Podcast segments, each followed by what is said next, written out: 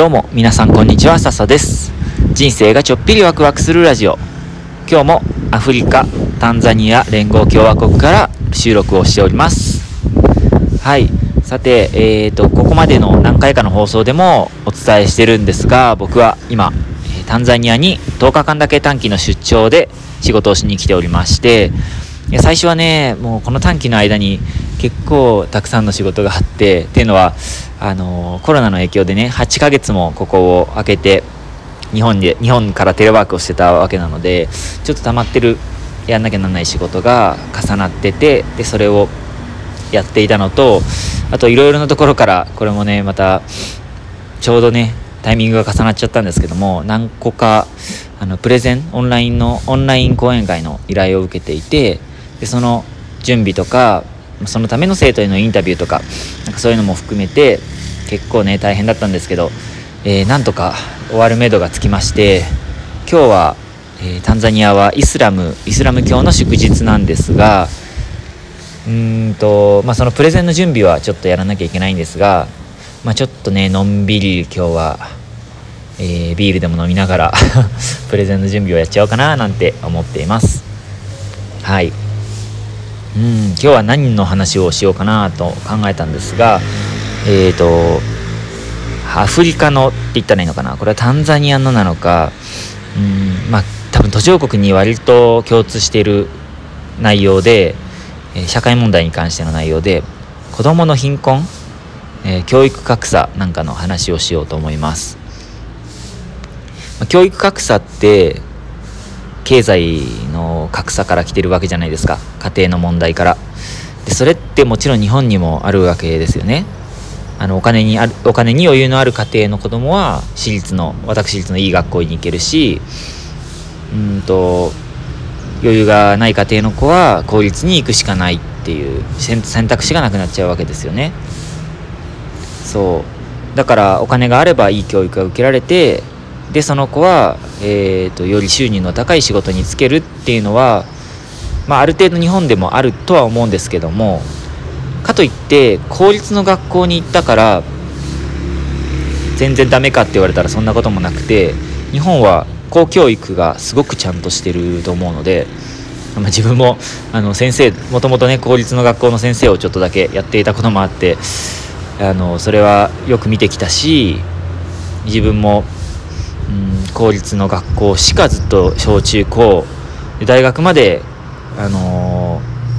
税税金でというか、まあ、国立の大学に行けたので全部公教育で過ごしてきたんですけどもこうやって今、まあ、収入は決して高いとは言えないですが、まあ、めちゃくちゃ楽しく仕事をして人生すごい楽しいですし。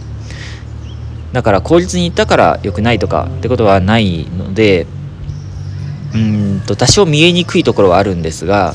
それはでも日本にも確かに存在はしていてただこれがタンザニアに来るとその格差がもっと凄まじくなるんですよね。そして明らかになるんです。これどういうことかというとうんとタンザニアって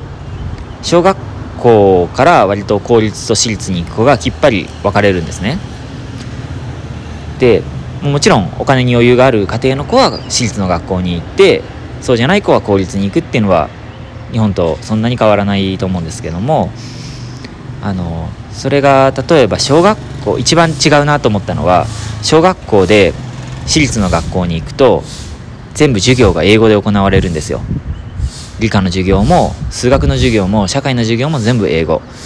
だけど公立の学校に行ったら母語の母国語ねスワヒリ語で全部授業がされるんですね、まあ、これどっちがいいとか悪いとか別にないじゃないですか。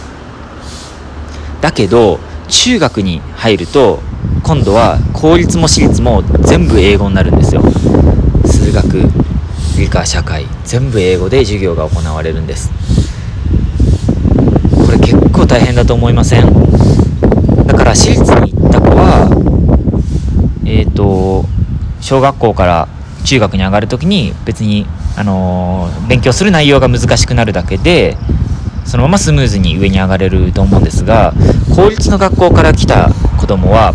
いきなり授業が違う言葉で行われるようになるって結構大変だと思いません？だから日本で言ったらえー、と小学校まで小学校6年生まで日本語で授業が行われてたのにそれで算数だったら、うんと、y イコール x の曲線曲線じゃないごめんなさい。直線が書けるよ。比の割合の問題が分かるよ。ってとこまでちゃんと勉強できてたはずなのに中学に行ったらいきなり1 plus 1 equals to 2とか言われて1たす1が2も答えられなくなっちゃうわけですよね。英語ができないっていうだけで。でそこの壁がすごく大きいので公立の小学校から中学に上がるとそういう壁があるせいで試験でもいい点数が取りにくいっていう現状があります。そうすると、まあ、それで英語ができなかったばっかりに試験でいい点が取れず中学を卒業できなかったとか高校に行けなかった。中学卒業したけど高校に行けなかった。そうなると収入がとっても低いんですね。例えば月収5000円とか。よくても1万円とかになっちゃうのかなただそのまま高校に進めて大学に進めてってなるとえっ、ー、とその大学卒業したからつける仕事っていうのはもちろんたくさんあるので選択肢の幅も選択肢の幅も広がるしそれがゆえに、えー、収入もいい収入の仕事に就けるわけですよね。だいたい、えーと、2万円とか3万円とか初任給でもらえるような仕事になると思うんですがすると5000円と2万円って全然違いますよね。でもそれで日本だったとしたら、うん、高卒中卒でもコンビニのバイトとかが多分できるじゃないですかごめんなさいその辺よく分かってないんですが中卒でコンビニのバイトしても時給700円とか、えーと、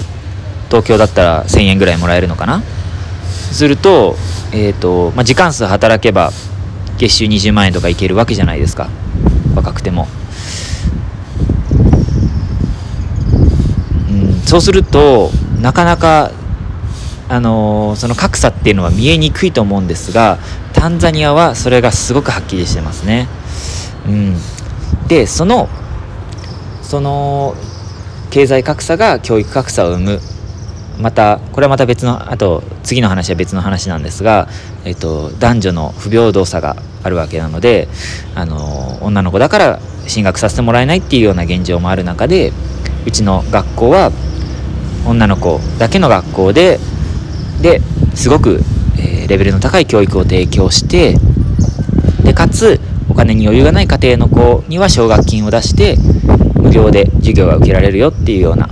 仕組みをとっています。金に余裕ある子はちゃんとあの払ってもらいますけどもはいそんな取り組みをしております。なんとなくタンザニアの教育の現状が伝わりましたでしょうか。ちょっとね僕も まだまだ喋るのに慣れてないところがあるので伝わったかどうかはちょっと不安ですが、まあ、こんな、えー、現状の中で頑張っている子を応援するために僕はこの仕事をしています。